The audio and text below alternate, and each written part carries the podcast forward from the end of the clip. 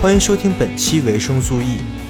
在之前的汉娜·阿伦特系列中，我们已经知道公共领域言谈的重要性，但面临到当前的实际情况时，我们又可能会感觉到无从下手。事实上，目前我国的公共平台的讨论环境之恶劣，已经对于我们每个人的表达造成了巨大影响。在这种情况下，作为一个个体，应该如何进行公共领域的言谈呢？本期我们将为这个问题提出一个切实可行的解决方案。以上，希望本期内容对你有所帮助。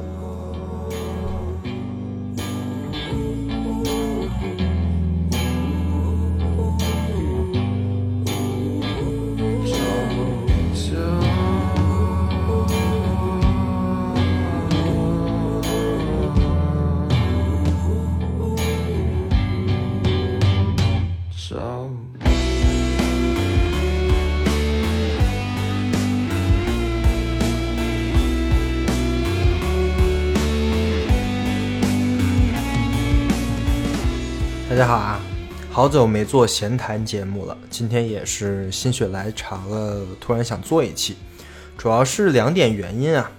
第一点呢，就是我刚做完汉娜·阿伦特的那个系列，那个系列里啊，我揭示了汉娜·阿伦特思想的一个非常重要的部分，就是公共领域。然后我在我的节目里也强调了，人一定不能放弃公共领域的言说。于是呢，有很多朋友听完那期就问我，就是。我应该说什么呢？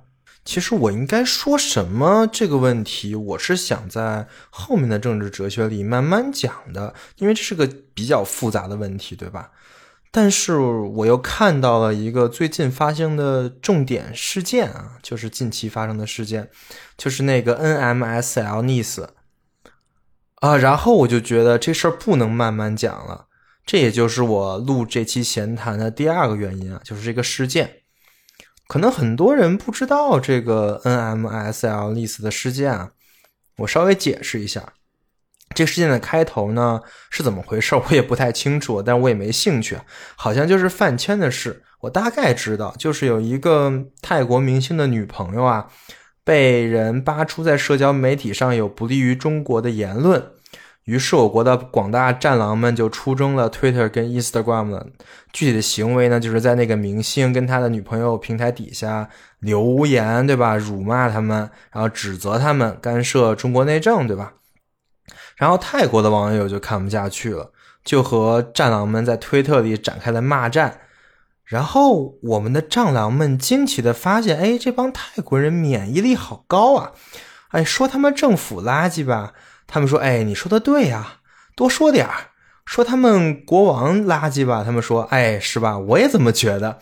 说他们历史上被侵略，他说：哎，确实有这么回事儿，我们也不应该被忘记。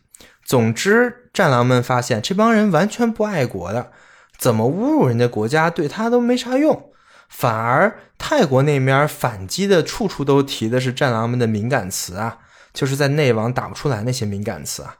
于是。”战狼们词穷了，这怎么办呢？就祭出了他们的大招，就是 NMSL。至于这个 NMSL 是啥意思，我一点都不想在我节目里讲啊。如果你不知道的话，你可以百度一下，这都不用 Google，直接百度就行了啊，一大堆。于是这个骂战啊，就变成了一场复读机战争，就是。泰国网友无论说啥，战狼们统一的回复就是 NMSL，这看着特有气势啊，感觉也特别彰显我国国威。于是就泰国网友给这些人打了个 tag，就叫做 NMSL Nice，对吧？就就这个 tag 特别的形象，于是就瞬间就刷爆了推特啊！一时间，这个 NMSL Nice 和那个这个。关于这个事件的一个 tag 就上了热搜了，不但上热搜，还连续登了推特的热搜榜好几天啊！就是就是第一个啊，就是所以这这一时间不止泰国网友啊，台湾的、香港的、欧洲的网友也都在聊这个 NMSL Nice，然后创造了一系列的衍生词汇啊，人家也挺有创意。得了，以后这个推特上再也没有 Chinese 了，就只有 nmslnes 了。如果正在听播客的同学是第一次听说这个事件，我不知道你有什么样的反应啊？反正我第一次听到这个事件的时候，我想到了五种可能的情绪，然后我就把这五种情绪做了个投票，在维生素 E 的讨论组里发出来了，然后有就有几十位同学投票了呀，然后我在这里说一下投票结果。其中有百分之五十，就是一半的人啊，觉得这个事儿影响很坏；其中有百分之二十五的人，就是一半的一半，认为啊，真是太丢人了；还有另呃，还有百分之二十五的人认为这个事儿会对所有的中国人在海外的形象和遭遇都产生影响；还有百分之二十五的人啊，认为这不是什么。特别大的坏事，因为这个这些造就这些战狼们早就该被制裁了。但是呢，就算他们应该被骂，这件事也对其他国人产生了不好的影响，这个忧虑是在的。然后剩下的同学呢是保持中立跟不关心的，就认为我们这个事我们围观就好啊啊啊！因为我个人的局限啊，所以给我们同学的选项肯定不能代表所有的情况。但是其实你看这些选项的结果也是能说明一些问题的。当然，我第一期就说了，听维生素 E 的各位同学都是非常厉害的同学，而能找到这个讨论组并且投票的那些人那是更厉害的。所以里面肯定没有去推特上发 NMSL 这类的人啊。所以那类人我设计选项的时候压根没考虑过啊。那也就是说啊，对于维生素 E 这个播客的听众群体而言啊。绝大多数人对这个事件是感到很担心的，担心的点呢，主要是同为中国人啊，我们跟他们都是中国人，那中国人这个标签也贴在我们的身上，那我们会不会对那些被那些所谓的 NMSLnese 们所代表呢？从而在世界的其他地方来遭遇各种的显性和隐性的歧视？而事实上，因为这个疫情，好像有很多的中国人已经遭受到了这种显性和隐性的歧视了，对吧？这是大家所担心的，我也很能理解。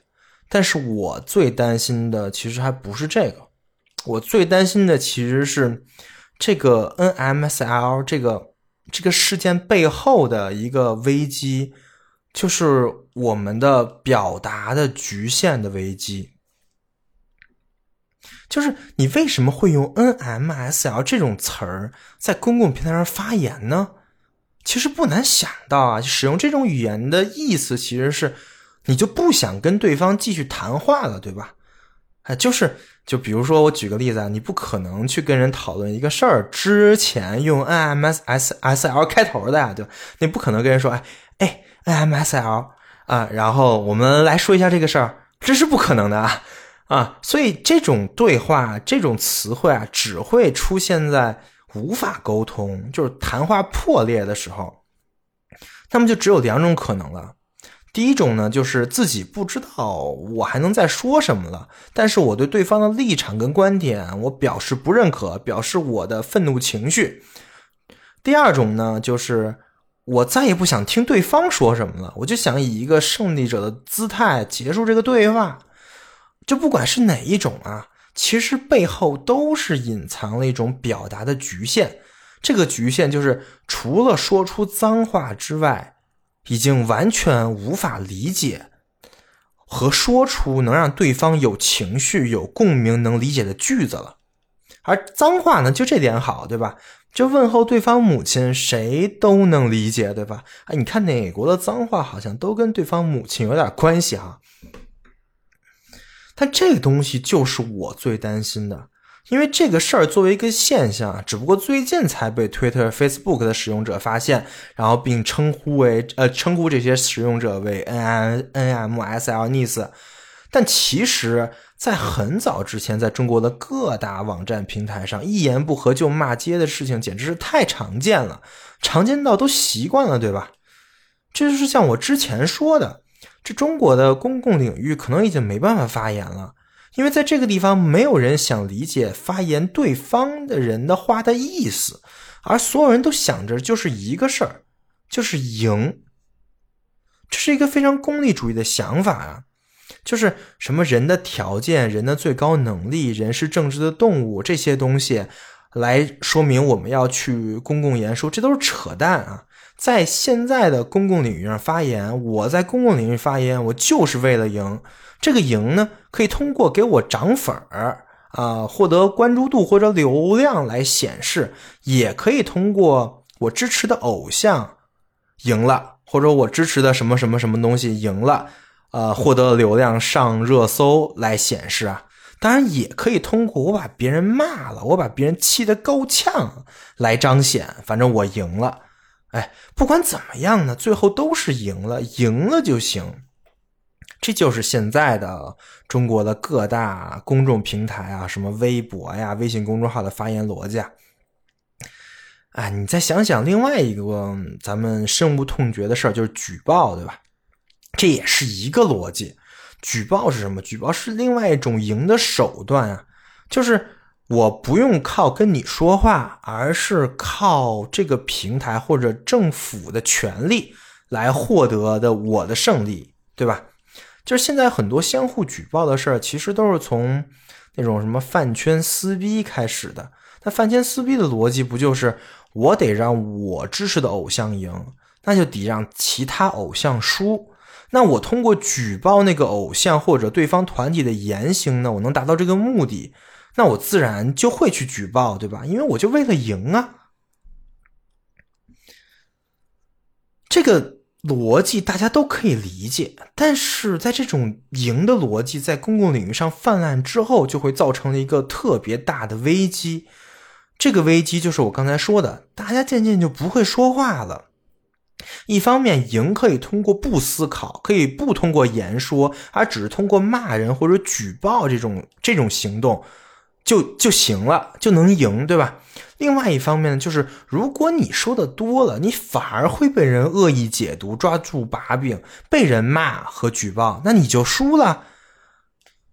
所以说，在这个公共领域上，大渐渐渐大家也就不发言了，或者说不再用自己的语言发言了，而转而使用的是一种公共、公众的安全的语言发言。什么叫公众的安全的语言发言啊？这种语言在中国有两种情况。第一种呢，就是官方的那一套语言范式。哎，这个我举一个例子你就明白了。比如说，我们要坚持四个意识，增强四个自信，做到两个维护。哎，就这个对吧？哎，就这套东西，只要你使用，绝对不会有错，非常的安全。因为我知道有很多人就是靠这套语言范式生活的呀，就比如说有很多给领导写稿的、写宣传文件的这些同同学们啊，是吧？别的本事可能没啥有，但是用这套语言范式用起来那是一个高啊。当然，这套东西不是主流，因为啊，起码在我们的公共生活上这不是主流啊，因为大部分人不太会。就算你看了《学习强国》，你可能也不太会啊。比如说我吧，我就不行。让我说这套套话，我怎么都说不好，我心理上跟生理上我都接受不了啊。所以说，说好这套套话也是需要本事的。但是不可否认的是，所有人咱们生活在中国，肯定会受这套语言范式的影响。就你看我再怎么不会，那你要说这个坚持四个意识，增强四个自信，做到两个维护，我还是挺会的啊。我也知道是什么意思啊。那做到那那这是第一种啊，就是官方的语言范式。那第二种呢？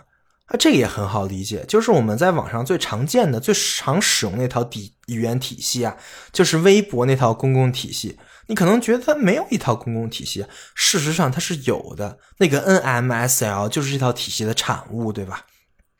这套体系因为大家都说，大家都说的话就是最安全的话，对吧？所以这套体系呢，也就变成了现在网民最常用的。毕竟，如果你学不会第一种，那第二种就只能是你的选择了。那这套话语的体系的问题在于啊，它局限了你不可能进行深刻的讨论跟说理。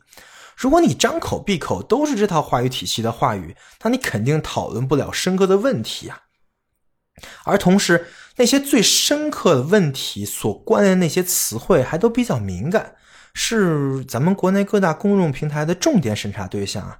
那么这两股利益合流，就导致了使用这种最安全语言说话的这个趋势越来越严重，严重到我都用了“危机”这个词儿啊。还记得我在《人的境况》里说的埃希曼的那个情况吗？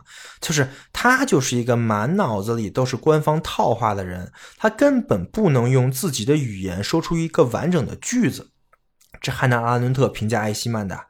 那到了现在，我们广大的微博网民们真的能用自己的语言，不用微博那些啊我死了，笑死我了这些词，呃，来说出一个。完整的，呃，来说出一段对某个问题的完整的表述吗？有多少人能做到呢？我其实很怀疑啊。这就是那个 NMSL Nice 的来来由啊。他们说不了别的，只能说 NMSL，对吧？就我们不说每个人们的政治立场是什么，这个我们不说，我们就说表达方式。如果说一个人只能用脏话来表示自己的观点，那是最可悲的了，所以现在看这个问题啊，真的是很严峻了。所以我希望大家听到这儿，真的能有一个问题意识啊。那我们应该该怎么做呢？那这就回到了我们这期播客的主题，就是如何进行公共领域的言谈。其实我这个人很少用“如何”这个词儿来当播客的标题呀。因为我之前讲过了，我也非常不喜欢那些教号的知识，但是这个问题是例外，因为既然我们已经把 Y 弄清楚了，就是汉娜·阿伦特已经告诉我们了，我们一定要参与公共领域，对吧？那这个 Y 没有问题了，那我们其实就可以来讲讲这个号了。虽然我不喜欢讲这个号，但我真不是吹，我也是个解决号问题的高手啊。那于是你看，我们我们来分析一下现在这个问题啊。首先，我们一定要进行公共语言言谈，这是前提，对吧？这是汉娜拉啊，这是那个 Y 告诉我们的啊。其次，现在的主流的公共平台都存在着审查跟举报。再次，现在主流的平台上充斥一种赢的气氛。那么这两点就导致了我们在微博、微信公众号。这种平台当中进行平等的交流讨论是不可能的，这个大家能接受吧？那如果说是不可能的，那结论也就很明显了，就是如果我们要进行公共言说的话，我们要放弃这些主流的公共平台。那么也就是说，我们。不能在公众号、微博、B 站等等地方来进行我们刚才说的那个事儿，进行公共言谈。那在哪儿呢？以什么方式呢？这个问题我们其实可以从“公共领域”这个词儿本身来说明。这其实就涉及到我之后政治哲学要讲的一位非常重要的人物了，就是哈贝马斯。这就是为什么我说这东西我可以放到后面讲，但是现在我还是把它提前吧。哈贝马斯是法兰克福学派可能最声名显赫的哲学家，他的批判理论也跟汉娜·阿伦特一样，是建立在公共领域之上的。他的著名的作品就叫《公共领域的结构转型》嘛。他认为啊，所谓的公共领域呢，就在他的定义里是一个言论自由、不受干预的空间。他认为在这种空间里呢，人和人通过交往理性。自然就可以达成共识，而这个空间呢，曾经存在于十八世纪的巴黎酒馆和私人家的客厅等等真正的实体空间内，也就是说，它是曾经存在过的。呃，这种空间在当时被称为文化沙龙，是以这种形式而存在的。所以可以想象，当时的哲学家、作家、艺术家以及各类的知识分子们。就在那些就出没于那些根本就没有人管你到底说什么的那些小酒馆啊，跟某个朋友的客厅里啊，左手拿着小酒，右右右手来去勾肩搭背的，然后面红耳赤的跟另外一个人，来争论，争论那些自己对真理、对美、对政治、对现象的看法。你可以想象这么一个场景啊，真的非常的鲜活。但是你听完上面的描述，你就会发现啊，哈贝马斯说的公共领域跟汉娜·阿伦特强调的那个东西不太一样。哈贝马斯的公共领域有两个特点，第一个就是这个领域虽然名义上是公共的。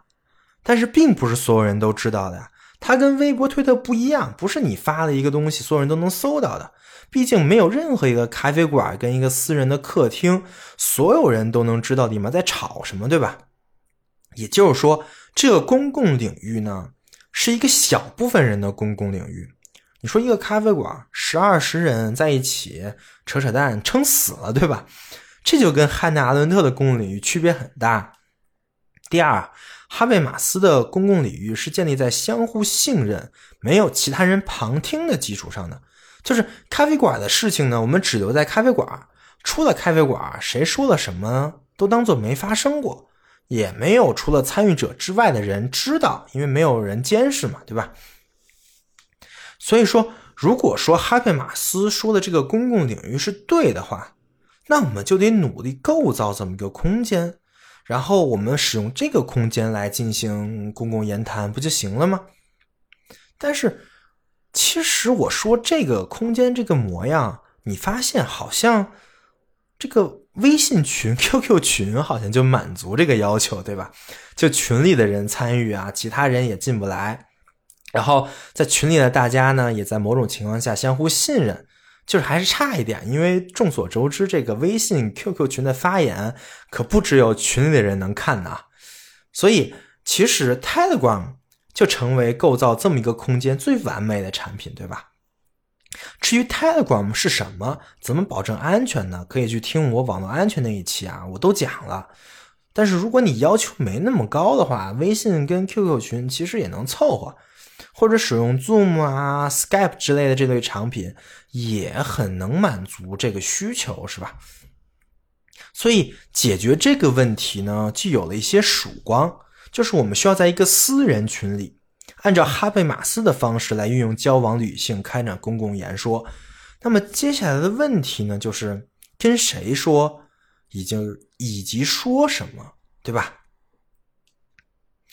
首先说说说什么这个问题，我其实认为啊，这个问题很好回答，因为只要跟公共领域相关，任何事情都可以聊。往大了说，你可以说世界局势；往小了说，那工作烦恼等等都行，对吧？或者你就可以像我一样做一个播客啊，然后呢，把我自己看的书给大家讲一讲，或者在呃大家聚在一起学学习一个小技能，学一学编程什么的，以及甚至你就想，你比如你看到一个事儿，你想跟大家聊一聊你对这个事儿的见解等等等，这都行啊。所以说说什么这个问题，其实要每个人自己真的要去想的。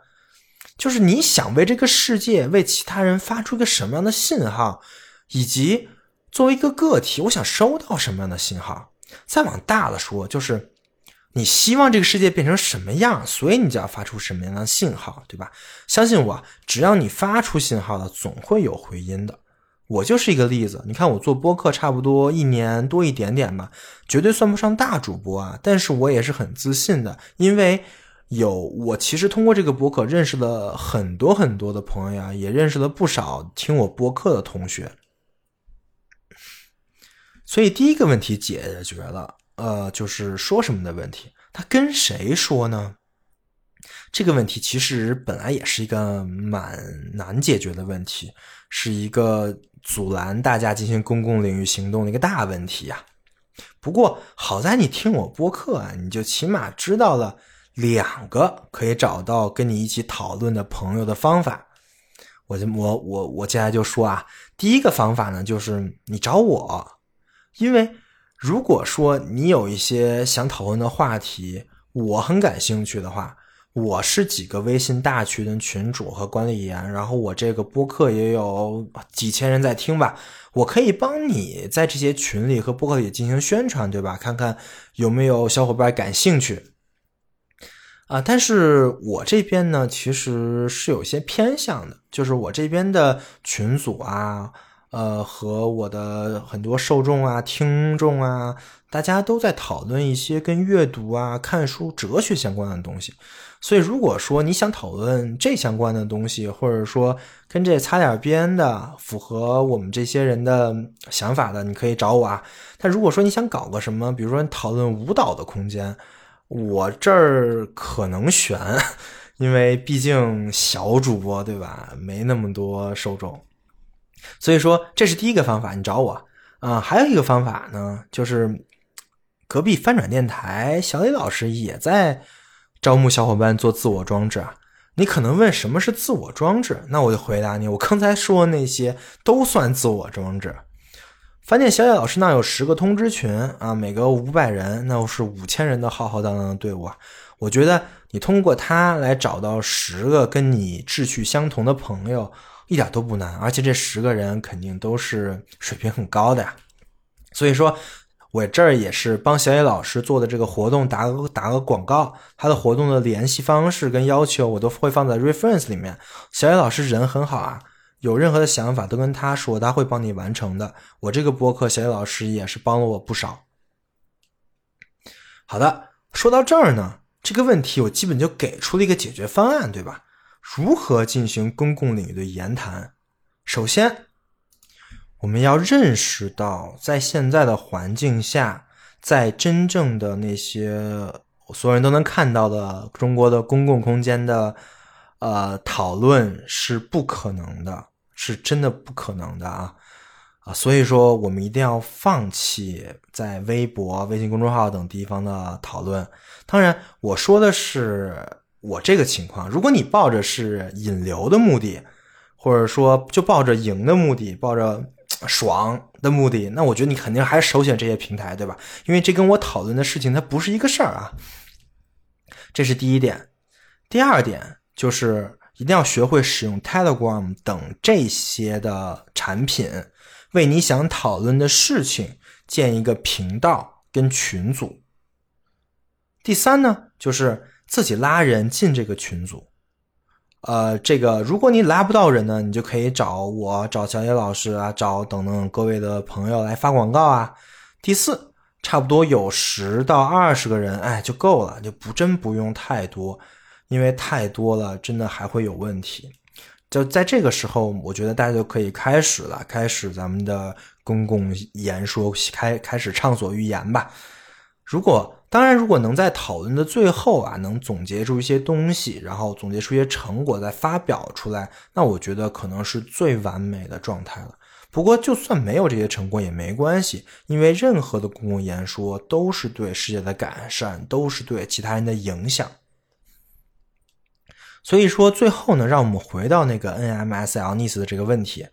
我这个方案肯定解决不了这个事件以及它对我们每个中国人所带来的影响，而事实上，其实没有任何的方案可以消除中国目前公共领域的这个问题。我刚才已经分析了，这是个结构化的问题，对吧？这不是说任何一个人的方案就可以消除的。但是起码我们作为个体，我们可以选择不做 NMSL Nice。我们可以锻炼自己的言语能力，我们可以来进行公共演说，向世界发出信号。如果我们做到这一点了，那我们也其实就可以很有自信的说，我们不是 NMSL Nice。我觉得这就够了。以上就是本期维生素 E，感谢您的收听，欢迎关注维生素 E 小程序、维生素 E Telegram 频道。和添加维生素 E 小助手的微信来获取播客最新的内容跟相关书籍资料，也可以跟播主进行交流，相关链接都在播客的 show note 里面可见。如果您认为播客内容对您有帮助，也相信会对您周围的朋友有一些启发，所以欢迎在各大平台转发节目。好的，广告打完，我们下期再见。在废墟般的。